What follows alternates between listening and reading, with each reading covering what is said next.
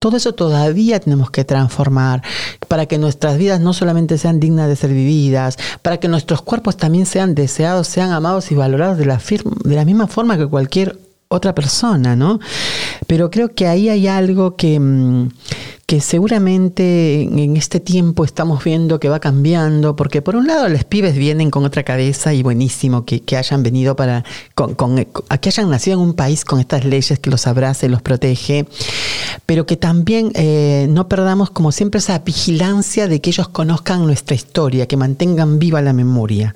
Eso me parece como un desafío nuestro, que somos ya un poquito más grandes, que tendríamos que ahí como hacer énfasis al, al mismo linkeo con la educación, pero que ellos sepan que esto, que, estas leyes, que vivir ahora en esta Argentina maravillosa, a pesar de que, de que muchísimos y muchísimas la denosten, que sepamos que tenemos eh, la educación pública, gratuita y de calidad, que sepamos que acá en este país al menos tenemos leyes que nos resguardan y que esas leyes nos costaron vidas de compañeras y compañeros. Identidad. Género diversidad, reivindicación, ley, democracia, reparación, deuda, travesti trans. El 9 de mayo de 2012 se empezó a saldar una deuda histórica, gracias a la lucha de nuestro colectivo impulsado por Loana, Diana, Claudia Pía y tantas otras compañeras que sostuvieron su indoblegable convicción en nuestro derecho a ser, se sancionó la Ley 26.743 de identidad de género. A 10 años de aquel hecho que puso en cuestión la cis heteronorma y el binarismo, nos preguntamos, ¿cómo fue la construcción de esta ley en las calles? ¿Qué redes se tejieron en ese proceso? ¿Cómo impactó en nuestras vidas? y con qué desafíos nos encontramos una década después. Mi nombre es Diana Surco y esto es Identidad de Género, un podcast de Feminacida. Estamos con Claudia Vázquez Aro, quien llegó a la Argentina en el año 2000 desde Perú. Ella entendía que en su país no podía vivir libremente su identidad. Sin embargo, en este país también vivió muchas violencias. Hoy se identifica como travesti trans, como una forma de reconocer la historia de lucha de las compañeras travestis. Y creo que es un poco el motivo de la lucha, ¿no? De recordar quiénes comenzaron, incluso desde los calabozos, donde comenzó a gestarse esa idea de llegar a un lugar porque era necesario llegar. Era el grito travesti trans. También lucha por los derechos de, de los migrantes porque ella es doctora en comunicación. Su tesis doctoral se llamó Identidades golondrinas desde una epistemología del despojo. Primera travesti en doctorarse en una universidad pública. Presidenta y fundadora de Otrans Argentina, una asociación civil que trabaja sobre las problemáticas que atraviesan a la comunidad trans en la ciudad de La Plata. También es docente de la Facultad de Periodismo y Comunicación Social de la Universidad Nacional de La Plata, conductora del programa Sudaca en Radio Provincia, hablamos de AM 1270. En las elecciones del 2021, hace poco nada más, integró la lista del PJ bonaerense encabezada por el diputado nacional Máximo Kirchner. Queremos escuchar de tu voz precisamente qué significa para vos estos 10 años de la ley de identidad de género sobre todo como mujer travesti política. Que tenemos que entender muchas veces la, colonización, ¿no? En términos de gobernabilidad y cómo nos han, así como nos colonizaron hace más de 500 años, eh, no solo desde el idioma, desde incluso prácticas que trajeron desde, desde Europa, eh, como también nos colonizaron eh, de qué forma tenemos que ser hombres y ser mujeres, ¿no? Y en ese sentido hay como un trabajo reflexivo porque naturalizamos muchas prácticas y pareciera ser que, mm, que, bueno, que lo que me pasa a mí no le pasa a los demás y creo que ahí es cuando parece, muy lindo decir soy trans, eh, también por lo que el concepto travesti tiene como, o, ha sido históricamente cargado con muchísima negatividad, ¿no? Tiene mucha carga peyorativa.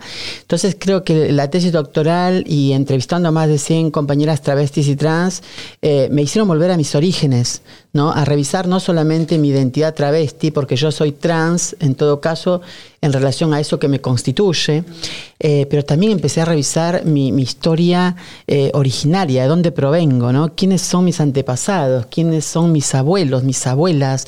Eh, ¿De dónde provienen? ¿Provienen de, del norte? ¿Provienen de la Sierra de la Libertad? ¿Provienen de pueblos originarios? Digo, toda esa riqueza, toda esa interseccionalidad, uno empieza como a, reafirmarlo después de, haberlo reflexionado, de haberlo problematizado. Entonces creo que por eso me nombro como travesti trans, porque creo que no hay que renunciar a nada, porque creo que, mm, que además eh, esto habla de nuestra propia historia de nuestra propia historia que, nos hace sentirnos orgullosamente travestis, orgullosamente trans, orgullosamente sudacas, indias, originarias. Y, creo mm, que, lo interesante de esto es que, como, como Goffman plantea eh, respecto al estigma, ¿no? que nosotras, eh, las travestis y trans, hemos aprendido a hacer del estigma un emblema. Claudia, eh, por lo que no escuchamos y lo que ya empezamos a percibir, lleva consigo no solamente una, una lucha que la conocemos, quienes somos parte del colectivo travesti trans, sino que también remitís como una doble reivindicación, ¿no? Y que tiene que ver con el origen y, los antepasados. Que ahí también hay mucho para trabajar seguramente y los desafíos los debes vivir no solamente desde lo retórico, sino también en, el cuerpo y en carne propia, ¿no? Vos fíjate que cuando se arma la convocatoria federal ¿Mm? trans y travesti de Argentina en el 2017, ¿Cómo hago link con las compañeras travestis y trans de, Salta, de Jujuy, eh, de Córdoba? Digo, ahí hay, un, ahí hay prácticamente algo que nos hermana, ¿no? Que muchas me decían, Claudia, yo te siento a vos más argentina que mis propias compatriotas argentinas que viven en Capital Federal, porque tenemos muchísimas eh, cosas en común la comida, hasta los modos de hablar. Digo, hay como, hay otros vínculos que se generan que incluso nos hacen hermanarnos más. Y ahí te das cuenta que, bueno, una siempre construye su identidad desde los bordes, desde los márgenes. Una, una obviamente, que, que avanza en derechos, que lucha para que el Estado reconozca los derechos que son importantes, que el Estado reconozca los derechos, pero siempre las peleas lo sigue dando en los márgenes. Vos fíjate que aún con la ley de identidad de género, que por supuesto después de 10 años sabemos que, que fue un avance, pero eh, que nos transformó la vida a todas, a todos y a todas, las personas trans, travestis y, personas de género no binario, que obviamente hoy mirando hacia atrás podemos hacer un montón de, críticas y por supuesto críticas para mejorarla, críticas para que eh, pueda eh, contemplar a muchos ciudadanos, ciudadanos más. Pero, pero ¿qué ocurre cuando, cuando una siempre... Se, se, nombra o se enuncia, bueno, soy travesti, ¿no? Listo pareciera ser que con eso termina muchas veces la lucha, pero, pero, pero nunca termina. Siempre estás como peleando por otra cosa, porque pelear de los lugares con, donde todos piensan igual, donde todos reproducen un discurso hegemónico, me parece que la quietud y el orden a mí me preocupa. Prefiero estar en el lugar del conflicto, en el lugar donde, donde se discute, incluso si se quiere, de forma mucho más abigarrada, mucho más este, apasionada, donde uno está mirando cuestiones que quizás otras personas no lo ven, ¿no? Porque hay un registro también del cuerpo, hay un registro de experiencia, ¿no? Hay, hay una epistemología propia. Libertad. Voces. Perseverancia. Memoria. Cuando hablas de identidad, hay algo que, por ejemplo, no tratamos y que tiene que ver con esto, y te lo quiero preguntar a vos como trans travesti política. ¿Cómo se concibe a la identidad trans dentro de la política, formando parte de la política. ¿Qué significa para vos una identidad trans, transponiéndole vos dentro del marco político? Mira, yo estoy convencida de que cuando las travestis y trans ingresamos a las instituciones, las transformamos desde adentro. Entonces, digo, esto lo puedo contar con mi experiencia de, estudiante en la Facultad de Periodismo y Comunicación Social. Vos imaginate que yo ingreso en el 2005 a estudiar periodismo y ya en el tercer año yo ya estaba dando clases como en un seminario de derechos humanos antes que se convierta en cátedra, una de las cátedras obligatorias, Comunicación y Derechos Humanos en mi facultad. Y ya en el 2008, después de tres años que ingresé, porque el problema era de los profesores, las profesoras, digo, de cómo me llamaban. Pero también tengo que decir que es una, facultad muy particular, porque parecía, viste, como como si llegara la hija pródiga, como que todos me estaban esperando. Después fui entendiendo que es una facultad profundamente politizada, que hay muchísimas lecturas críticas. Imagínate, entienden el saber desde la mirada de Paulo Freire, la crítica de educación bancaria. Bueno, desde ese lugar, saber que te estaban esperando y que recuerdo cada vez que llamaban el listado y todavía no existía la ley de identidad de género. Imagínate, la ley de identidad de género se sancionó en el 2002. Claro. Yo le decía a mi profesor o a mi profesora, eh, yo ya sabía cómo tenía que encarar, había estudiado todo. Le decía a la profesora, al profesor, si no le molesta mm, decirme Claudia, llámeme por el apellido. Yo no le daba opción, iba directamente a pedirle una u otra cosa.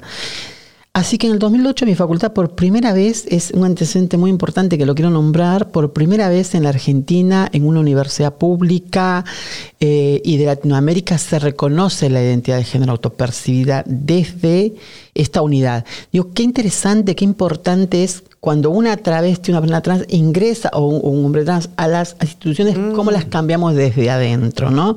Yo conozco a Loana Berkins y a Marlene Guayar en el 2005 van a mi facultad, no lo voy a olvidar jamás, jamás. Ah, contanos, por favor, esto. Fue increíble. Ellas, ellas fueron a presentar el libro La gesta del nombre propio, claro, la madre de Plaza de Mayo. Em, y recuerdo que Jorge Jaunarena, el secretario de Derechos Humanos de la facultad, que sigue hasta ahora, imagínate, recuerdo que él me comenta, me dice, viene lo van a ver quién se va a presentar el libro. Porque él trabajaba en Crónica, era camarógrafo y después pasó a ser este em, eh, secretario de Derechos Humanos, y me comenta, me dice, es una grosa, la tenés que conocer, me dijo él.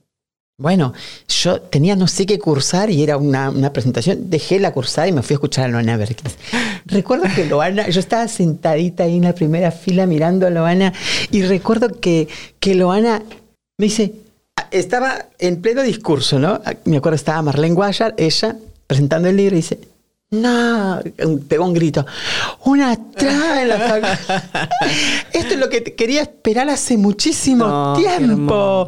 Eso para mí fue revelador, ese encuentro con, con Loana. Recuerdo que me regaló el libro y me dice, mira, yo no regalo nada, me dijo Loana, porque esto me costó, pero a vos te regalo porque vos tenés que con esto, me dice, a todos los periodistas de esta facultad les tenés que enseñar, enseñar lo que es nuestro, nuestra, nuestra lucha, lo que es nuestra comunidad, lo que es nuestro colectivo.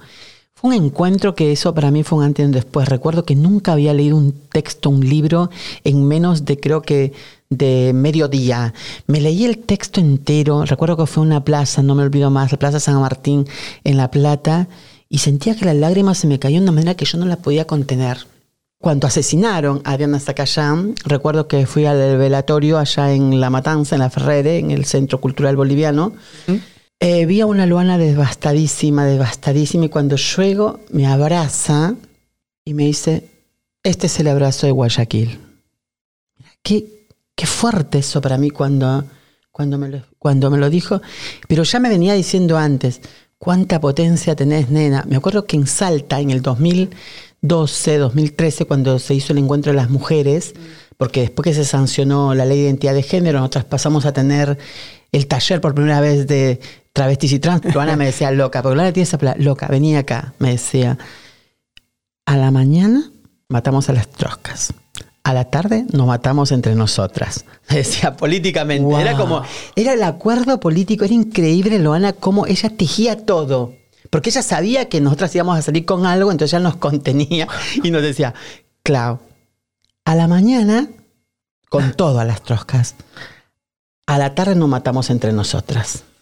Eso era el acuerdo político, ¿me entiendes? O sea, había una claridad, Loana, y recuerdo que nos decía, tal persona tiene que leer el documento, decía ella. Ustedes tienen que como hacer fuerza para que eso pase. Entonces hacíamos toda una, performance. Mm. Yo, bueno, entonces yo me bajo, que hable la compañera, porque considero que su provincia, digo, había toda una performance política.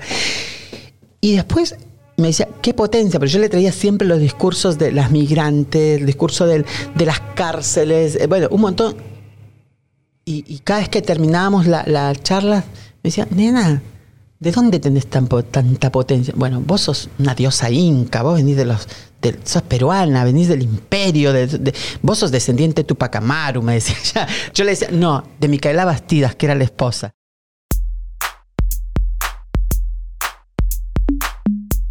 Cuando escuchás discursos de odio en la televisión, sobre todo de quienes se dicen comunicadores, ¿no? Creo que muchas veces eh, hay que saber discernir cuando una voz se pronuncia como creyendo o abogando esto de la libertad de expresión, pero cuando es oportunista y es sesgada, ¿no?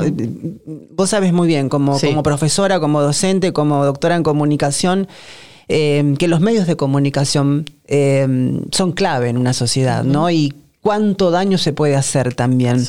¿Qué, ¿Qué, te pasa a vos precisamente cuando aparecen estas palabras o estos discursos de odio de, por, de quienes deberían en un medio, en el micrófono o en la pantalla, precisamente dar el ejemplo de una buena comunicación, pero no lo hay.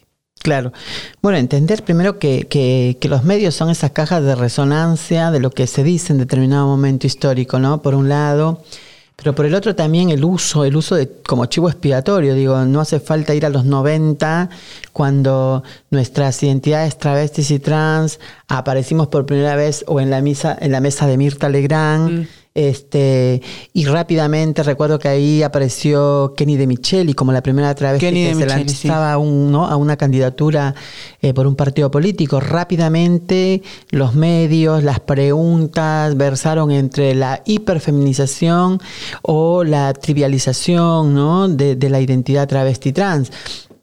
Entonces yo creo que muchas veces eh, lo que habla para mí, digo, de, estos conductores y conductoras, eh, existiendo una ley, incluso, porque vos imaginate que antes, en los 90 no había ley, existiendo una ley, me parece que habla más de la degradación de ellos, en definitiva, y de su falta de respeto por los otros, por las otras y por las vidas humanas, porque lo que intentan, en primer término, es una vez más deshumanizarnos, y eso es muy peligroso, porque imagínate imagínate que las dictaduras que conocemos tanto en Argentina como en otros países, lo primero que se hace para, para, aniquilarte es primero deshumanizarte.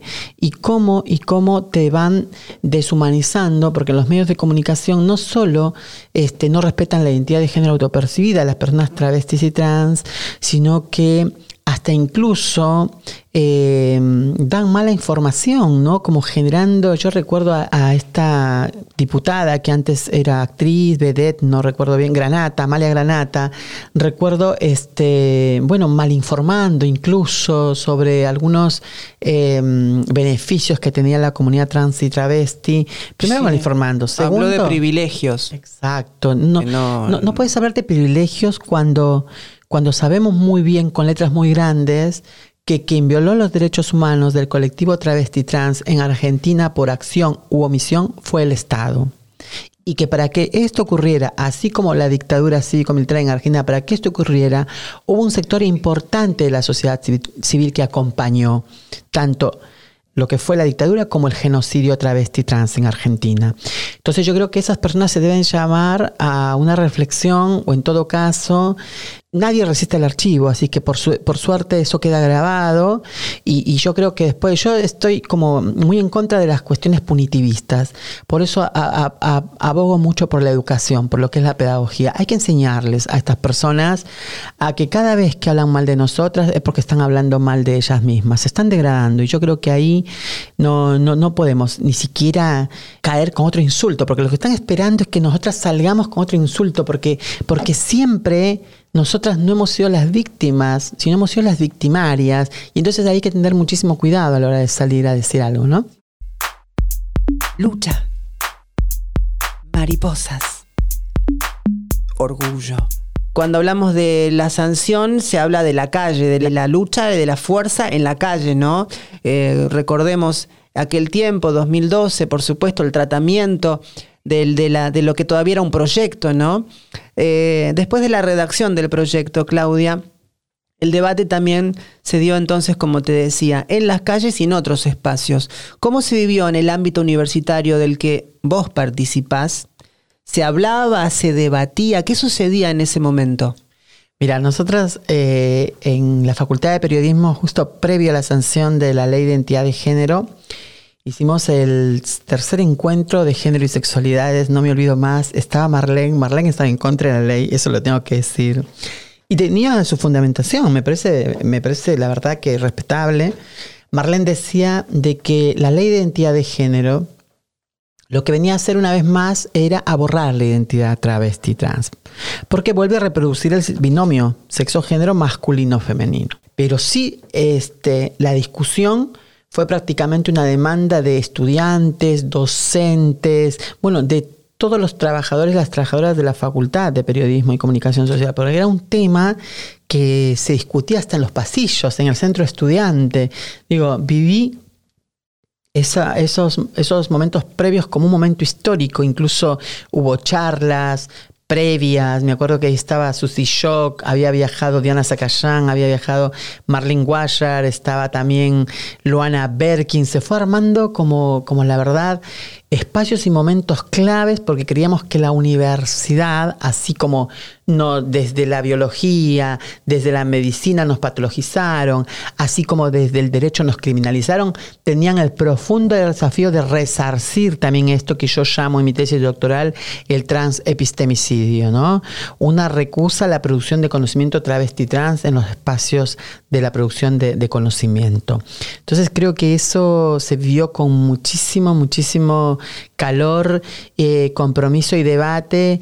Y creo que conciencia, ¿no? sobre todo conciencia de lo que significaba ese momento histórico, ¿no? Yo por ahí no sé si toda la sociedad ha tomado, digo, eh, dimensión de lo que significa la identidad de género. Yo creo que no lo han tomado y mejor que no lo hayan tomado, porque, porque es una ley vanguardista, claro. que es una ley que no solo nos despatologiza, nos discriminaliza, sino que este, pone en el centro de la, de, la escena como, como, como autónoma en el centro de las personas trans y travestis. Digo, le corre, le saca todo todo, todo prácticamente este, el poder que tenía las disciplinas científicas académicas para determinar nuestra propia identidad, ¿no?